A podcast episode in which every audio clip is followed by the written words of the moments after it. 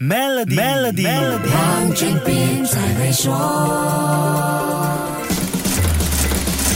你好，我是黄俊斌。我们在换新手机的时候，旧手机几乎都还可以正常使用。换新手机的原因不外就是一个字：新。手提电话的年代换手机，因为外形的新设计；智能手机的时代换的原因更多是因为新功能，拍照功能就是其中之一。当然，也有一些人是因为手机完全坏了，或者实在太旧了用不了才换手机。个人的经济负担会是很多人决定多久换一部新手机的关键。按照这个逻辑，新手机卖得越多，市场中功能正常的二手智能手机数量也会不断增加。不过，考虑到全球经济，特别是在疫情打击下的情况，通货膨胀给一般消费者造成的开支压力，全球二手智能手机市场的增长速度是不是有点太快了呢？其实，这背后又有另外一个刺激因素，那就是 trade in 以旧换新购买新智能手机的诱因。科技数据分析公司 IDC 的报告指出，以旧换新计划依然是推动全球新。智能手机和二手智能手机市场的重要因素。二零二二年，二手智能手机市场能有百分之十一点五的增长，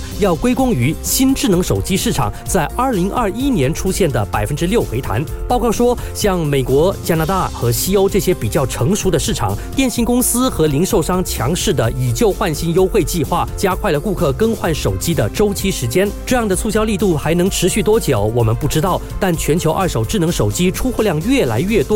这是不是表示人们愿意像选择二手汽车那样，在少花一点钱，同时还是可以享受到科技的情况下，使用二手智能手机来满足生活和业务上的需求呢？好，先说到这里，更多财经话题，守住下一集。Melody 黄俊斌才会说。黄俊斌才没说